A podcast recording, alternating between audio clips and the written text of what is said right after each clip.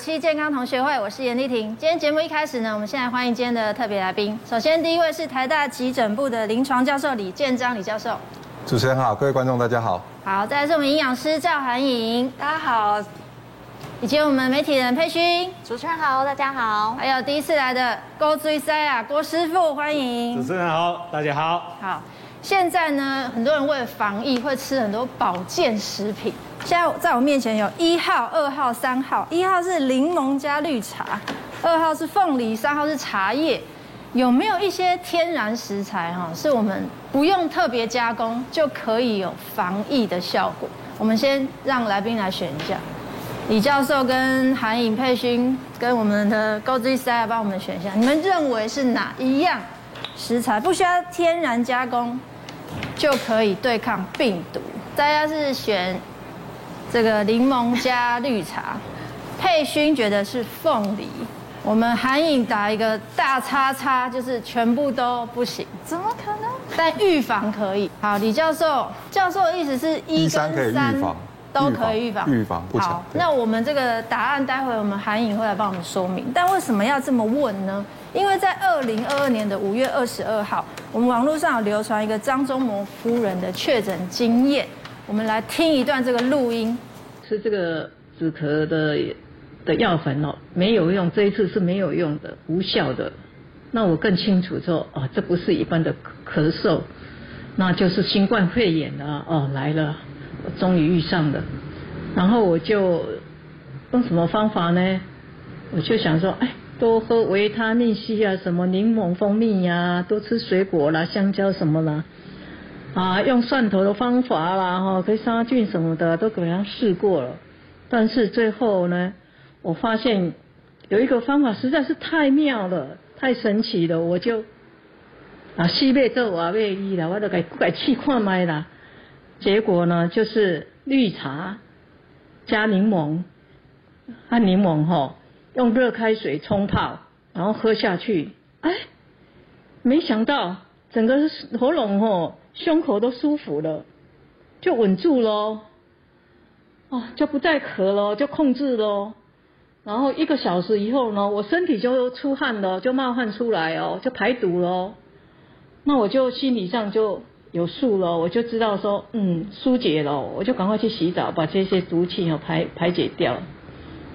哎，三个小时以后呢，我身体就控制了，就好了，OK 了。是的，这段录音档，我们听起来其实也不知道到底是不是。张忠谋夫人本人的录音档，佩勋，这到底是真的假的？我想就这么刚好，我在五月二十五号那天不约而同，很多的长辈有分享这样子的录音。你有，你本人有收？我本人就有收到，所以昨天志伦在跟我讲说，哎，刚好我就有，还好几封这样子。所以这属实吗？这个呢，其实是有经过查证。不过我先跟大家讲一下，其实网络谣言真的就是从社群平台或是通讯软体这样转分享，所以大家真的分享之前要听看听。我先讲这一个哦，在网络谣言查核平台，它在最早的时候，其实这个消息在二零二零年就已经出来了，现在是二零二二年哦。二零二零年那个时候，它是讲什么？叫做以色列无人死亡的方法，嗯，一样热开水加柠檬。然后再来呢，到了年底变成越南无人死亡的方法，嗯，然后呢，接着到了二零二二年的版本，哇，二零二二年版本有三个版本哦，一开始叫做铝业工会的理事长的老婆她染疫的方法，那它一样都是录音档零五分十六秒的版本，接下来换成了慈济国小退休的校长，一样录音档五分十六秒。最后呢，渲染力最大是张忠谋夫人这个一样五分十六秒，怎么都是一样的描述？对，而且都是一样录音档，所以你就知道这个这个真伪其实很明显可以判定。然后再来呢，它这个录音档其实查核中心因为渲染力太太大了，查核中心也有去跟台积电慈济。慈善基金会去确认过，哎，到底有没有这件事？那基金会是说，哎，真的没有这件事情。嗯、那另外呢，查核平台他也去找了专门跑台积电的财经记者去确认一下这段录音档的真伪。嗯、那个财经记者就说啊，这一听很明显就不是夫人的声音，嗯、所以这个真的是网络谣言。不过他共同特，共同都在讲绿茶。加柠檬这件事情是有办法对抗病毒，所以这个也可以请教一下专家。嗯，所以李教授，这这些东西，您认为哪一个是真的有帮助的？啊，是这样啦。其实哈，如果说已经得到新冠了以后哈，目前我们没有任何一个食物哈，在临床上有这个证据疗效，说真的可以去抑制病毒。是。但是刚刚的这些，包括喝热水、喝蜂蜜、喝柠檬哈，会让你的咳嗽舒缓哈，这是很多人有个共同经验哈。嗯。所以我来解释一下，其实这个新冠肺炎你会咳嗽很厉害，就是它在喉咙的地方一直发炎，所以它就刺激那个咳嗽的受体一直在咳嗽。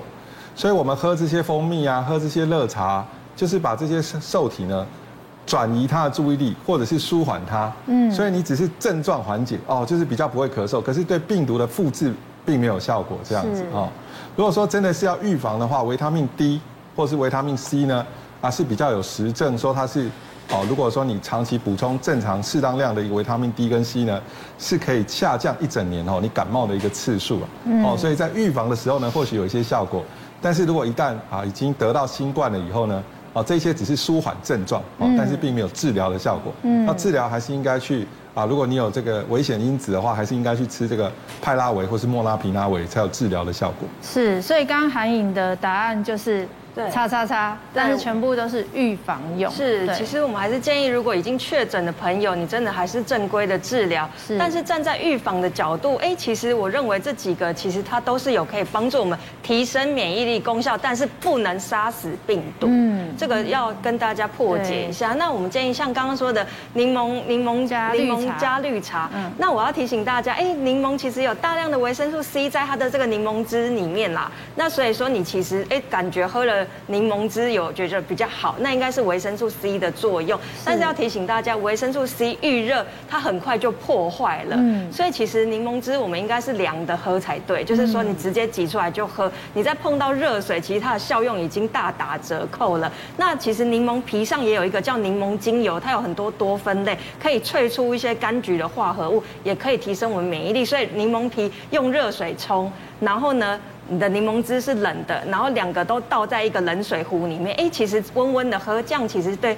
我们的喉咙效果是还不错的。所以柠檬 C、维他命 C 千万不要遇到热的。对，这是重点。那另外绿茶，我也跟大家讲，绿茶有大量的儿茶素，也是可以提升我们免疫力，但是儿茶素一样会被热破坏。所以我们给给大家一个 paper，就是你的这个要冲绿茶的时候，热水滚水冲下去。三秒内，请丢冰块进去哦，去凉它。所以要不然就是你要用冷泡茶，但冷泡茶你可能要泡很多个小时，都会让儿茶素其实它不会被热破坏，但是你太久它一样还是会分解掉。所以刚这个方法提供给大家参考。那三号茶叶呢？应该也是无稽之谈吧。茶叶其实我们就说，如果是绿茶就有儿茶素，那红茶、乌龙茶有一些多酚类也是会有帮助，但是不能够杀死病毒。反而绿茶有儿茶素，提升免疫力效果会比较好一点。但是现在正好是我们二号凤梨的产季，是是，所以它是可以有效对抗这个新冠病毒。哇，凤梨这个这个食物啊，其实在国外有研究，哎，他们最近有个研究说，针对儿童，因为其实我们都很担心儿童的这些染疫的风险嘛。在国外有一个实验发现说，哎，有一组的儿童不吃凤梨，有一组儿童一天吃一杯，就是一百四十克的凤梨，然后呢，另外一组是。让他一天两次，就是两杯的凤梨，大概吃了两百八十克。经过九天的实验，他们一共有九十八个小孩，这样发现呢，经过九天之后呢，吃两杯凤梨的这些孩童们，他们的这个免疫白血球是竟然比没有吃的多四倍，而且他们其中没有染任何的感冒，什么病毒都没有。那反而是说没有吃的人，他感染几率是比较大。所以这个只是一个研究，提供给大家参考。那这个研究发现说，可能是凤梨酵素。它有一些酵素啊，可以抗病毒啊，或者说提升免疫力，或是帮助我们的胰脏去分解一些帮助你你代谢的一些成分。那当然维生素 C 也有可能，所以也提供这个。给大家做参考是，所以我今天收工回家就要买大量的凤梨给小孩吃，真的是很有帮助。好，但是最近呢，我们大家常常在听“天选之人”这四个字，跟“无敌星星”，现在确定“无敌星星”是没有这个说法的，因为确实是会二度染疫的。那么“天选之人”真的存在吗？英国有人体测试，从鼻腔喷新冠病毒进去，哇，这个测试真的是很 heavy 哦，有半数的人居然没有感染。然后，二零二二年三月三十一号，国际学术期刊《自然医学》有说，伦敦帝国学院传染病毒专家邱克让主持全世界第一个新冠病毒人体试验，找来三十六名自愿受试的十八到三十岁的健康年轻人，在每个人的鼻子喷进相同剂量的新冠病毒，受试者都没有注射过新冠疫苗哦。那发生什么事呢？结果三十六名受试者中剔除掉两名，后来是自然感染的受试者后，竟然有十六个人接受病毒。接受 PCR 测试，居然没有被感染。这些人几乎占了全体受试者的一半，所以没打过疫苗、没有被感染过，他竟然可以天然的抵抗新冠病毒。李教授，哦，是这样哈。这个其实我讲一个个自己的故事哈，是，就是其实我自己也做过这个实验哈。我你的你本人做过这个实验？二零零四年的时候啊，全台湾第一个 SARS 病患叫秦姓台商。嗯，那时候全世界都还没有 SARS 这个病。他来急诊的时候呢，很快的第二天就恶化了。那我带一个第一年的住院医师，我们两个帮他插管，根本不知道什么叫 SARS。嗯，那个所有的飞沫喷溅通通溅上来了，我们就是一般的这种防护而已。所以我们两个都已经得到这些口水的一个沾，还有眼睛也有可能都已经到了。嗯，可是我们两个没有得 SARS。可是后来呢，这个病人到楼上加护病房以后呢，加护病房有些医师帮他们扫超音波，后来加护病房医师就染疫了，变很严重，住加护病房这样子。所以我们很荣幸今天请到天选之人本人在这里，怎么所以我们都觉得说，哎，我们两个在急诊的就是天选之人这样子哈。所以这个回头来想是有什么可能了哈？第一个就是说，这个新冠肺炎啊，它这个 SARS 病毒事实上冠状病毒有七种，有四种的话是造成一般的感冒。有三种的话，一个是很可怕的这个 SARS 第一型，第二个是我们现在流行的 SARS 第二型，还有一种是在中东造成 MERS，那个时候也死很多人的。是。所以这四型里面，事实上我们平常在急诊室工作啊，就常常接触到这些感冒病毒，所以我们就已经打了这种呃类似的天然的疫苗了，这样子哈。所以我们回头来想的话，应该是说我们的这些啊对冠状病毒呢，已经有一些抗体了哈。那事实上在我们鼻黏膜里面的抗体叫做 IgA 哈。我们血液里面叫 IgG 跟 IgM，哈，嗯，那这个 IgA 呢，啊，它这个如果浓度高的时候呢，病毒进来了，就把它怎么样，就把它这个呃病毒通通中和掉，好，所以这个可能就是它喷进去呢，有一些人呢会没有得到这个啊，啊这个所谓的新冠的一个啊原因之一。那第二个就是说，还有个人的这个免疫很也很有关系哈，嗯，你看同样打疫苗啊，有人这个抗体标很高，有人抗体比较低，好，所以这个跟你的基因。你的营养还有生活习惯很重要哦，压力大、睡眠不足、生活习惯不好的哦，这个抵抗力一定差。好，所以我想这两个因素哦，大概可以解释哦天选之人的来源这样子。嗯，所以真的有天选之人吗？佩勋，我希望我就是到最后的那位天选之人。而且我们办公室有比赛，每天大家随手投零钱，最后的那个天选之人可以全部拿走。请问这个竞赛期限是什么？是期限就是 直到最后这样子。不过啊，确实在英国来说呢，大概每十个人就有九个人是染疫的，所以他们就想说，哎，到底那个一个人为什么不会染疫？那百分之十的人为什么不会染疫呢？他就推估会有三点原因哦。第一个就是这部分人的鼻腔、喉咙跟肺部呢，它在病毒的受体来说是比较少。那这个受体是什么？叫做 ACE2 的这个东西，大家大家可以把它想成叫做病毒的办事处。当病毒进去的时候，找不到办事处，它没有办法作用，所以你这个办事处少的时候，自然你暴暴露在这个病毒的环境下，其实你也不会染疫。嗯，然后再来呢，这些人可能之前就像医生讲的，在类似的病毒环境中已经暴露过了，所以他已经产生自然的抗体了。那第三点呢，他们觉得，哎，这个真的是投胎投得好，这个天生的遗传基因就已经有特殊的免疫系统，可以让他们度过这样子的一个病毒的危害。嗯，所以其实真的是有这十趴的人。存在对，但我们今天因为第一次来我们节目呢，这个高追赛我们很荣幸，因为他本人就是杨过大侠，杨过大侠，郭师傅。我本来以为我也是天选之人，是，真的结果。然后呢，因为我孙女在幼儿班那边上学，嗯，第一个中的就是他，回来就是吐啦，然后呢，嗯、当天呢就是发烧到四十度，然后他第一个，然后再呢就是他爸爸，我儿子吧。还有我媳妇，再是我女儿，我太太。你们都住一起吗？住一起啊。OK。然后六个都住一起，对不对？是。然后那天呢，就一直在塞，大概两三天呢，我每次塞都是一条。嗯。然后呢，当天他们五个人塞的话，在还是阳性嘛。我隔天呢再塞也是一条，我赶快把话宽宽的，我就到我亲戚家去住。然后去住的时候呢，我想说，哎，我。应该我是不会中的吧？五个都中，我一个就摔成这样子，嚯，身体好强哦，万毒不侵的。结果呢，还没隔离大概第三天，换我的变两条了。第三天。对，然后呢，还有天选之人出现，因为我住在我亲戚家，对不对？是。我在那边隔离的时候呢，有四五个我朋友，还有亲戚都来我。那边聊天说怕我孤单无聊，结果呢叫我口罩不要戴，然后口口罩不要戴的，他说我要戴着蛮奇怪的。结果你知道吗？我到现在啊，已经都阴性了，对不对？他们到现在还没有阳性，你看几天了？十天了。只有那一位吗？呃，四位。四位。对啊，他们都没有得。到我那边去隔离那边去聊天的，他们都没有得。哇，对呀、啊，好奇怪。所以下次就请那四位来做最好了，天选之人的部分。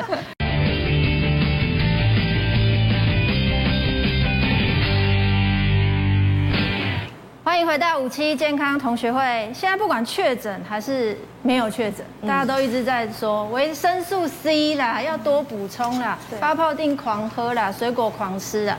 但这边呢有一个维生素 C 的排行榜。我个人有一点惊讶，是水果类的第一名居然是芭乐，因为我们以前长辈都会觉得是橘子、柑橘类，就是多吃，然后或是甚至是柠檬，对，就居然看不到柠檬的踪影在排行榜上，它居然是在很酸、维生素 C 却不高的排行榜，没错。所以我们从小觉得柠檬、橘子、百香果维生素 C 很高。是错的，对，这其实告诉大家是一个味觉，你不要觉得很酸，柠檬酸，以为柠檬酸这个成分维生素 C 都是很酸的，不是，不是酸才有维生素 C。我们这边就帮大家破解，其实第一名的，你看水果这边正在讲每一百公克嘛，一百公克的芭乐里面竟有。高达两百二十五毫克的维生素 C 耶，还有糯米椒，那个是不辣的，绿色糯米椒也是一百公克里面有两百五十毫克。那大家或许对这个数字没什么概念，那我们提供大家，我们现在国人建议每天维生素 C 的摄取量一百毫克。就可以维持你一整天的，一天只要一百一百毫克，所以我只要吃一颗芭乐，我就有两百五十毫克。对啊，对啊，半颗就可以了。那今天播出之后，那个芭乐已经会销售一空。对，那可是现在疫情期间，在国外很多研究，他们都建议说，几乎你每天要摄取到一千毫克到三千毫克。才可以有效的预防，或者说你已经重症了，你你想要赶快好起来，都要补充大量的维生素 C，因为维生素 C 它可以形成我们身体一个叫干扰素的，它可以帮忙就是抑制病毒的生成。所以为什么维生素 C 很重要？所以这边就来跟大家讲，真的多吃蔬菜，多吃一些水果，请你聪明的选。那我们看到那边很酸，维生素 C 却不高的柠檬，低耶？对啊，柠檬、橘子、百香果，它只是说相对于拔蜡来讲，它没那么。那么高，但是呢，如果你手边没有芭乐，你吃一点柠檬，我们说一小颗的柠檬一样还是可以摄摄取到五十三毫克的。所以依照刚刚一百的话，一天要两颗。两颗，而且其实告诉大家，维生素 C 是水溶性的，你吃一次吃再多，你四小时它就分解掉，它会随着你的尿液排出，所以你一次吞一大堆也是没有效，不如是分次补充。那还有大家都会问说，市售的一些发泡定可不可以备着？其实我觉得 OK。那像成人的啊。小孩他有一些不同的剂量，你可以看你的状况去选择。但是我建议四小时补充一次，然后你泡了应该十到三十分钟内你要赶快喝完，不然维生素 C 在空气当中你马上就分解掉了。那像它这个成人的是一千嘛？对，像这种成人的一千毫克，那四小时我吃一颗。我四小时后再吃一颗，最多两颗了吧？我建议两颗到三颗就好了。那当然过量，我建议不要太多啊，因为有时候过量还是会引引起一些草酸结石，它可能跟你的草酸钙结石跟身体会有一些影响。但你就适量补充就好。那当然天然食物这边大家也可以多多去选择。嗯，那如果康复后呢，有没有一些东西可以？好。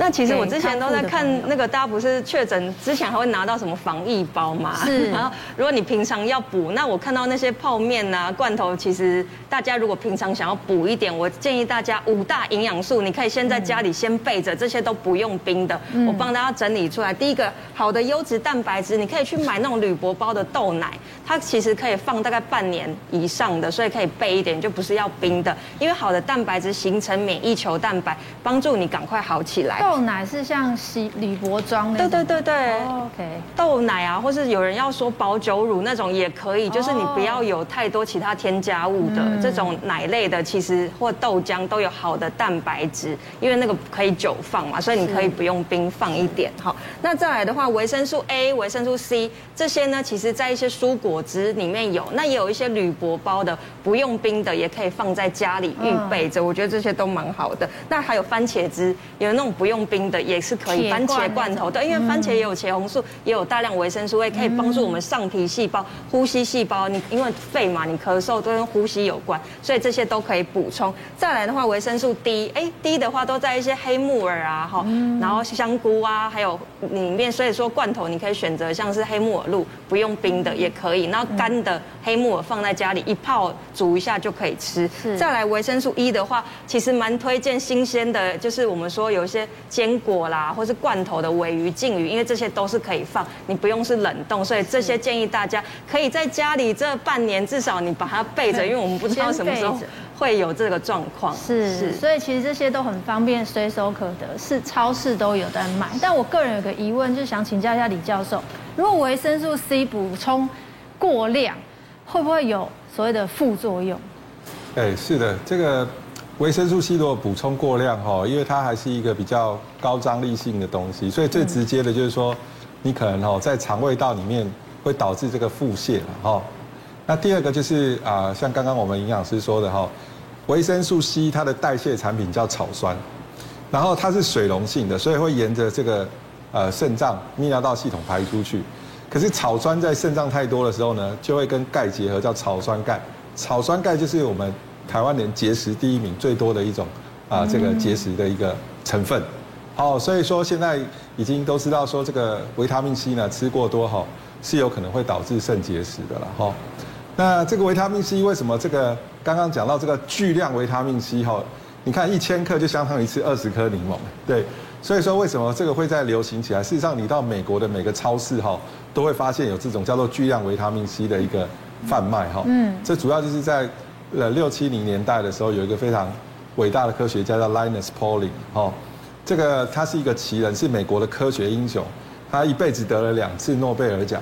那他本人就是这个高剂量维他命 C 的倡议者，然后呢，他活到九十几岁，所以他们就是一直觉得说，只要这个大剂量的维他命 C 啊，它超过营养素的功能，有很多抗氧化啦，有很多这种啊抗发炎的一个功能哈，所以就这个。风潮就在美国流行起来了哈，嗯，那现在已经一二十年过去了哈，那慢慢的科学证据也出来了哈，就是说，现在以 COVID 来讲哈，高剂量的维他命 C 哈还是没有治疗的效果了哈，但是在这个呃比较长期的预防上面哈，倒是慢慢看到一些哈呃效果出来哈，就是比如说啊这个维他命 C 呢可能会这个减少这个叫白内障，然后呢最近有几千篇大的一个统合研究呢也发现哈。这个维他命 C 哈，还是在各种不同的癌症哈，会可以加上百分之五到十以上这样子啊哈。所以对于这些呃维他命 C 的补充啊，它主要是预防一些慢性病的一个过程啊。如果以长期预防慢性病的话，维他命 C 啊，现在科学证据看起来是有一些功效。哦，但在急性期哈，已经得到新冠了哈。还是我们回到那句老话，它是没有办法去杀死病毒的。好，了解了解。但是现在确诊的人这么多，一般百分之五六十以上都是吃感冒药缓解症状。可是现在呢，有一个网络流传一个讯息，就是说确诊后吃感冒药会让病毒在体内停留更久，这也太惊悚了吧！而且大幅提高长新冠的可能性。就流传说确诊后应该吃感冒药吗？新冠轻症可以在家自我隔离，不用到医院啊。那这点呢，有人说我高度认同，早就应该这么做了。但是呢，防疫中心建议确诊者要吃感冒药，比如普拿疼啊，或是其他可以呃缓解症状的西药。那原因是在说抑制疗法可能会让病毒在体内逗留更久，反而会让你有长新冠的可能。那避免新冠后遗症最重要的三个关键就是，网络流传啊，别碰感冒药，补充特殊营养品，速战速决，尽量在五天内康复。这听起来有点荒唐，喊口号。李教授，这个感冒药会让病毒在体内更久吗？呃，这个感冒药哈，主要的成分有两大成分嘛，一个是退烧。那退烧的话呢，因为我们自己感受不到我们免疫系统跟它的作战，是。所以如果你把烧退下去了，你会有一种错觉，好像我的免疫系统我把它关掉了，以后我就没有抵抗力了哈。嗯。但事实上，这个药只有去调节体内的体温中枢啊。它去影响这些发炎反应是很小的一个部分了哈，所以现在也都大规模研究都出来了，你在这个新冠肺炎吃这个所谓退烧药啊，不会影响病程，没有说吃了退烧药以后病程变长、重症变多，好，所以这个是大家放心，好，不会因为吃了退烧药以后就改变这些变程。那另外一类的药就是叫抗组织胺，好，那这个就看自己呃有没有需要，如果有鼻涕或是呃分泌物比较多的话，才吃抗组织胺啊，它会有点嗜睡。那这个抗组织胺呢，过去也是很多研究，好，它跟这个免疫系统呢，也不会产生一个很急性、很立即的一个呃破坏这样子，哈，嗯，所以那个只是因为它把这些症状变得好一点以后，你会觉得我好像没有在对抗病毒了，我的抵抗力会消失了，哈，那事实上这个是只是一个你的错觉而已。那下一个就要问说，那为什么我们要去把发烧抑制掉？哈，是，因为发烧对一些老人来讲的话呢，他哈这个可能会心跳增加百分之十三。哇，他心跳会跳到九十一百下以下，他可能会受不了哈，甚至可能会晕厥。那第二个就是有一些老人呢，他本身就有一些轻微认知功能障碍，你到高烧的时候呢，它会产生意识模糊，甚至会产生譫妄哦，所以会产生这些相关并发症呢，可能都不是啊一个很好的作用。其实最明显的，我们在急诊常看到，就是说你吃了退烧，这个发烧烧得很高之后呢，啊，这个会产生到这个退烧的时候会很厉害的脱水。那脱水以后呢，这个老人很多时候。那个时候想下床喝一些水，然后一坐起来就窒息低血压就跌倒，嗯，所以这个发烧呢，对这个老人来讲呢，还是应该适度的给他退烧了。那年轻人，你如果说觉得说吃吃这个药不好的话，也可以物理性的退烧啊，你可以擦一些温水啊，或者是用一些冰袋啊。如果你担心这个退烧药呃会有不良影响的话，哦，我想用物理性也可以做很好的退烧，但是科学上退烧药是不会影响这个。啊，病毒的病程，好，所以这边跟大家说明。所以李教授的说法，这个可能性就是错的。对，这个就是网络流传，我们今天辟谣啦。但佩寻，新冠病毒会留在体内多久？其实我觉得现在要讨论叫做长新冠，它的后遗症其实更令人担心。那一般你确诊之后大概七到十四天，你会从一个急性感染的症状中恢复呢？很多人就觉得，哎，那我恢复应该就没有事情。哎，这个现在有研究指出，其实就算你恢复了，你的体内还是会有残余的病毒量。那甚至呢，有些人可能到数月。数可能免疫力低的人，他可能到一年，他的身体都还是有残余病毒。那现在呢？他如果说你的病毒在人体超过十四天，他可能会让你确诊的确诊的病情会加重，再来可能还会有精神错乱，你住院时间会延长，嗯，所以甚至你的死亡风险会提高。嗯，那另外呢，现在美国现在已经有七百万人到两千三百万人是受这个长新冠的影响哦。所以大家真的不能忽视，因为很多人会觉得，哎，我都没有症状，我轻症应该是没有关系吧？没有，其实每一个人真的他都会有残余的病毒量，甚至如果你真的免疫力低下的话，你这个病毒量你一年都清不完。所以真的要把 COVID-19 当一回事。如果真的你很轻忽的话，真的就是不把健康当一回事。对，现在真的不要再轻忽这个事情。真的，而且现在医生有讲过说，这个确诊或者这个潮这个风潮，他发现门诊挂号的比例是直线上升。对，因为这是长新冠造成。那这个感染后好不了吗？三十二万人口面临长新冠的后遗症。在美国疾病管制中心五月二十四号就发布一个报告说，十八到六十四岁新冠肺炎康复的成年人，每五人就会出现一人有长新冠的现象，这比例非常高。那六十五岁以上的成年人呢，每四人就有一人会出现。所以以这样换算呢，台湾目前的确诊者，未来至少就会有三十二万人需要面临长新冠的问题。所以这个对医疗体系可能也是一个蛮严重的一个事情。那长新冠的症状不外乎就是这一些，所以不是症不是重症才会有长新冠。现在大家可能要有一个观念，就是你确诊后长新冠不一定是因为你重症才会造成。对，那四个呃四分之三的患者，其实他真的不是重症的病人。所以呢，这个这个事情就觉得大家真的不要去忽略说你确诊之后健康的问题。我们的杨过大侠，郭师傅，你你确诊后有什么症状吗？诶，就是喉咙有一点，好像有一点痰，但是在讲话有点卡卡的，嗯，其他都还好嘞，蛮健康的。其他都蛮健康的，其他，都蛮健康的。所以只有喉咙的问题。喉咙稍微稍微有一点痰，但是也不叫痰，都咳不出来，那个那个整个卡卡的，就好像我刚刚在讲话，对不对？就 这样子而已，其他都没有了。所以你也没有发烧？对，没有，都没有，都没有。从中了之后呢，就。都是这个样子而已。是，但以我们这个说法，麻烦接下来一个月，请注意自己的身体健康，好吗？就是不要忽略后续的这个后遗症的事情。好好好。沛勋有一些后遗症其实很恐怖。对，其实还是奉劝大家，九阴真经真的要练起来，不要千万不要当杨过。那像我自己身边朋友的例子哦，他是确呃，他回来上班之后，他发现他连站着都会头晕，他走路哦，他会走着走着他就偏掉了。完全不知道该怎么办哦。然后我我同事呢，他昨天想要去健身房运动一下，想说恢复一下体力，训练一下自己。结果他说他上接不接下气，整个气喘吁吁，完全呼吸不到空气，真的很可怕。嗯。那另外呢，我还有听说过更严重的，他是他是真的脑雾断片哦，不是只有雾哦，他是断片。他是一个高级的精品业务，那平常就接触了很多的客人哦。是。有一次。因就是走路的时候看到他那个常常往来的来往的对象，结果呢，他不是说哎、欸、你你是哎、欸、想不起来名字，他不是哦，他是直接走过去，他完全不记得，他完全不记得这个人，就像你知道脑海里有橡皮擦，然后完全这个人的记忆是被删除的。另外我还有听说过一个，他是完全认知错误，是礼拜他回去上班之后，大家还在居家居家上班，他礼拜六的时候就在大家工作群组说，哎、欸、为什么都几点了还没有人在群组打卡？然后他同事才说，哎，我才觉得你奇怪，今天是礼拜六，哎，打什么卡？他说礼拜六要上班呐。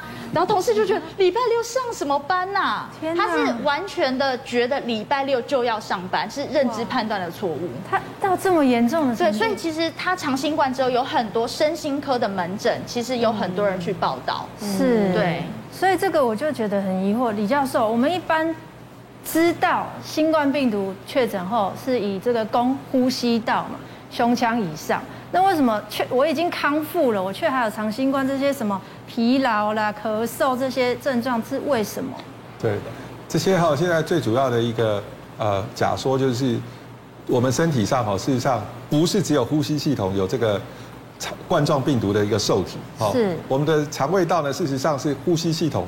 这个冠状病毒受体的一百倍，嗯，好，所以你的病毒在体内复制很多的时候，我们免疫系统去清啊，不会完全清干净，所以它有一些残存的病毒在体内的时候呢，就会诱发一些大大小小不一致的发炎反应，所以体内的发炎反应去去清除这些残余的病毒势力的时候，就会产生这些症状，嗯，所以现在这个是最主要的一个理论，那所以说要怎么去解决呢？哈。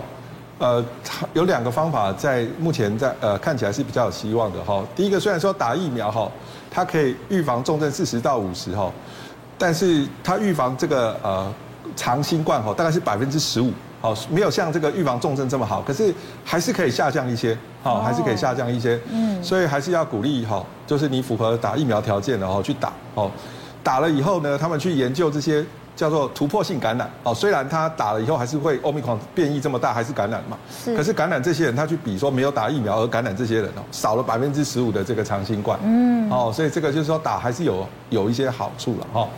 那第二个就是在这个旧金山哈，有这个医师观察到哈，就是我们现在都说这个派拉维吃五天就好，然后他就发现这个吃五天之后呢，他的症状又起来了啊，或是有些人就开始长新冠了哈。然后这个医生哈就用这个叫 off-label use，好，他就说好，那我再给你多吃一些派拉维，哦，Paxlovid，哎，结果这些长新冠的症状哦，在这几个人发现都大幅改善，好，所以就是说这个现在就是啊 Paxlovid 也是在积极的研究，说未来它有没有可能是帮助去处理长新冠这些人，哦，如果他能够成功的话，那可能未来这些啊就比较有机会说能够大幅的缓解这些人的症状。嗯，那有没有哪些人他比较容易？的获得长新冠？哦，就是转成重症的人哈，是比较容易有更高的比例会变呃这个长新冠哈。然后还有就是说，这整个来看就是说你在得到了新冠以后呢，你的这抵抗力好，这个病毒才会清的干净，然后，所以有一些抵抗力其实呃跟我们的刚刚讲的遗传、饮食还有这个生活习惯很有关系。嗯，好像英国就有一个叫做英国生物数据库哈，他们从几万人里面哈去捞出这些人哈，就发现哦睡眠很重要。嗯，所以我就是这边告诉呃朋友呢，这个就是说。现在在疫情期间哦，你一定要睡饱睡好，哦，你的抵抗力、免疫力才会够。是。哦，那到时候新冠肺炎来的时候呢，这个时候才会发挥完全的免疫力，把它清干净。这样。子。所以现在网络上有一些有趣的说法，就是说他确诊必须得休息，嗯，睡好睡满七天出来，哇塞，容光焕发。所以其实睡眠是真的很重要。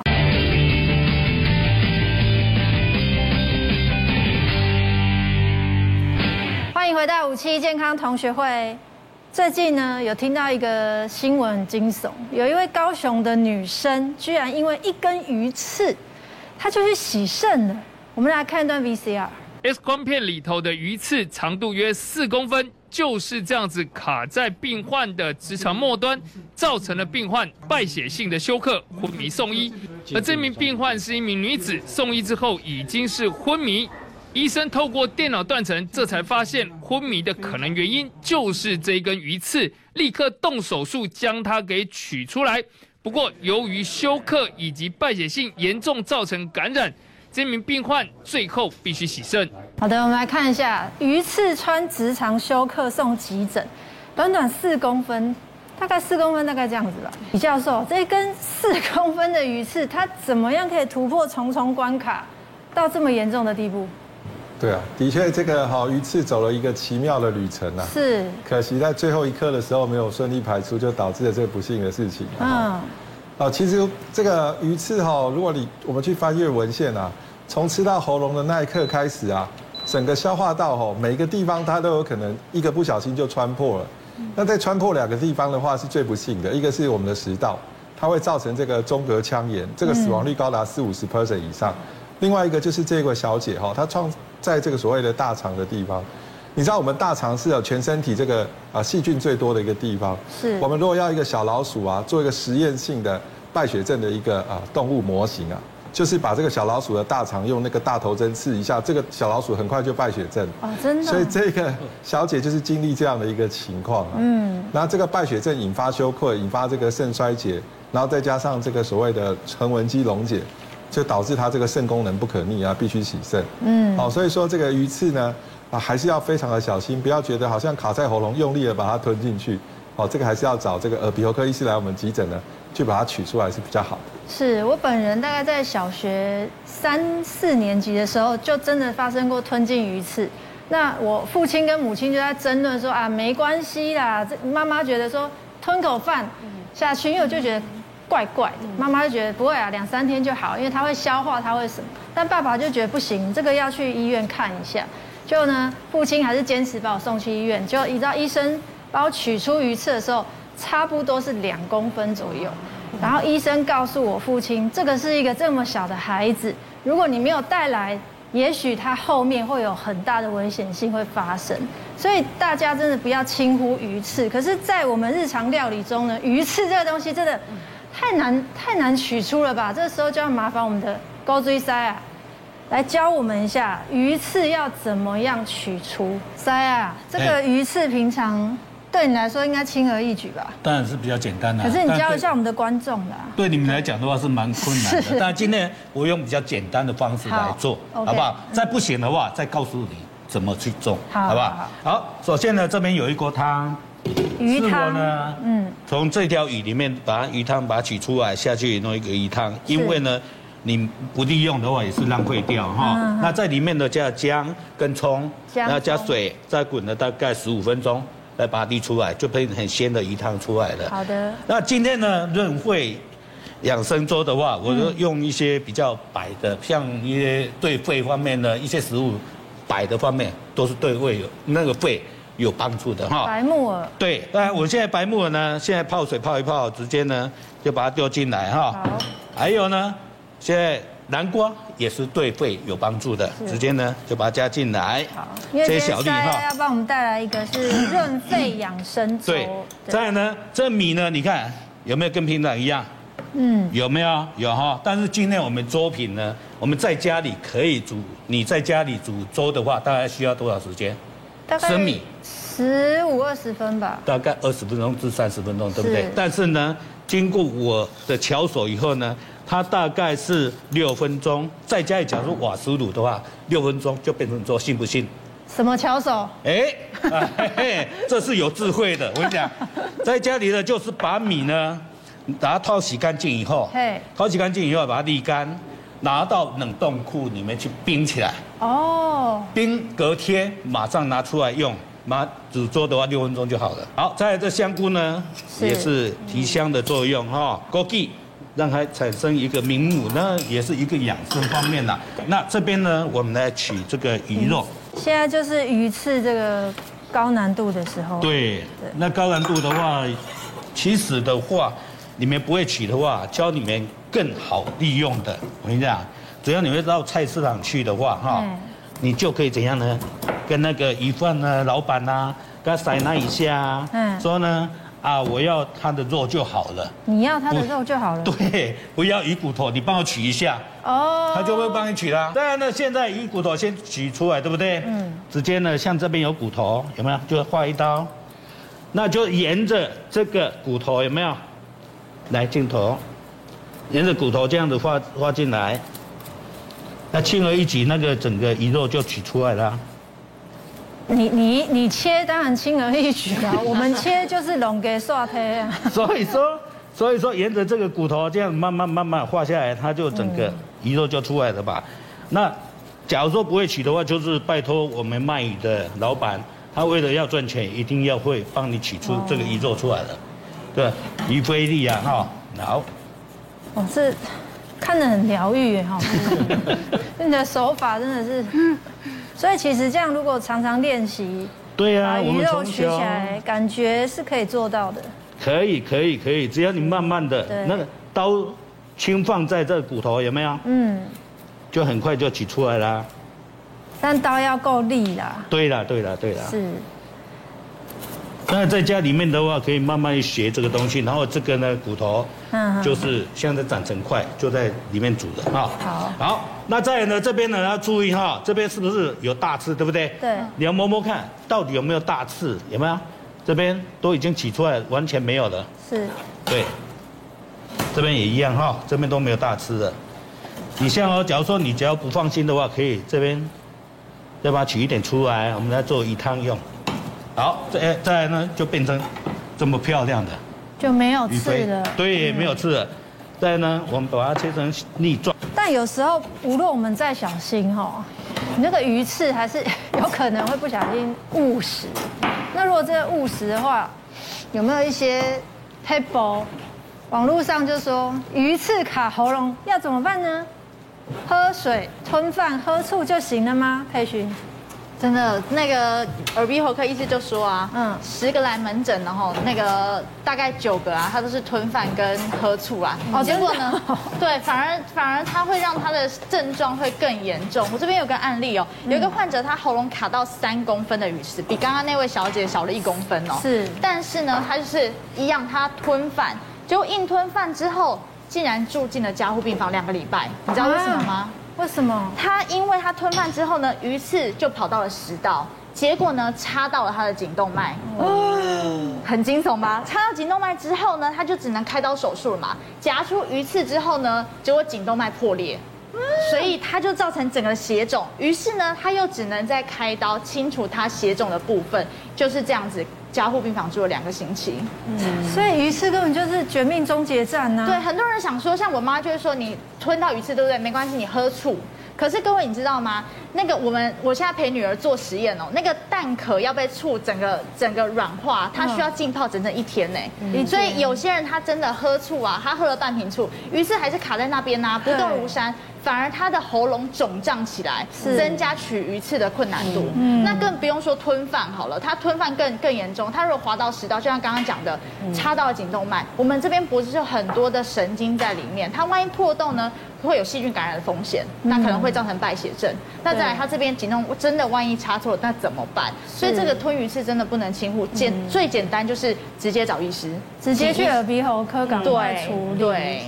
是，千万不能够大口吞饭或喝醋，对，因为吞饭可能会有挤压的风险嘛。那喝醋的话，你还是有可能造成食道灼伤，而且你这样胃也是会不舒服的哈。所以其实我们会建议大家，哎，如果你只是细细的鱼刺有点不舒服，你可能只是刮伤食道而已。那你其实一天慢慢吃一些软的嫩的，像吃点粥啊，吃点蒸蛋，哎，慢慢的不要再用太刺激的食物去刺激，可能慢慢就好起来。但是如果真的很严重，请你还是要去挂耳鼻喉科。是，但是李教授，我们要怎么样判断？如果说我好像觉得我吞下去了，但没有不舒服，我这样应该要就医吗？或者有什么紧急处理的方法？好，所以其实我们的这个喉咽呐，哈，都非常的敏感了，所以你会一直要判断说到底鱼刺有没有在那里，就是你有没有一直所谓的异物感。嗯，好，你如果一直有异物感的时候呢，其实呃不要小看它，因为你我们的这个会一直蠕动。是，所以说你拖了一天以后，它就越越来越深，越来越深就要取出的难度就越高了哈。嗯。所以一般在二到六个小时之内哈，你如果已经很明确的有吃过鸡骨头鱼刺啊，然后又有异物感的时候呢，就可以来耳鼻喉科诊所，或者是下班以后就来我们急诊哈。嗯。来帮你做这个处理这样子。嗯。所以还是要有警觉心啊，不要忽视这个东西。对啊。直接呢，盐巴进来。盐巴，对，米酒米水进来，因为等一下呢有放鱼嘛，有鱼腥味，米米酒一点进来，再胡椒粉再加来，胡椒粉呢是提去腥提消提鲜的一部分哦。是，好，你看啊，有没有越来越浓郁的？有，对，好香哦！你们有没有觉得戴口罩都闻到？那假如说呢，你要再吃再浓一点的话，可以煮久一点。是，那现在呢，我们现在鱼肉先进来了哈。所以观众朋友，如果你想要润肺，在你这个康复后，想要好好保健自己身体的话，这道料理真的要学习。对，再来呢，芹菜，芹菜现在香味进来，哇，再来香油，再给它点香一下。最后是香，对，好像点秋香一下哈。好，那现在已经好了，按住进吧。哇，买做简单的祝贺啊，养生的，好好吃哦。佩勋在家里也会煮这样的料理给小朋友。今天真的可以学学起来，因为小朋友喜欢吃鱼，然后里面营养又很丰富，他又直接这样滚。尤其我觉得主厨教那快速的方法，真的回去可以试试，可以省时间。对。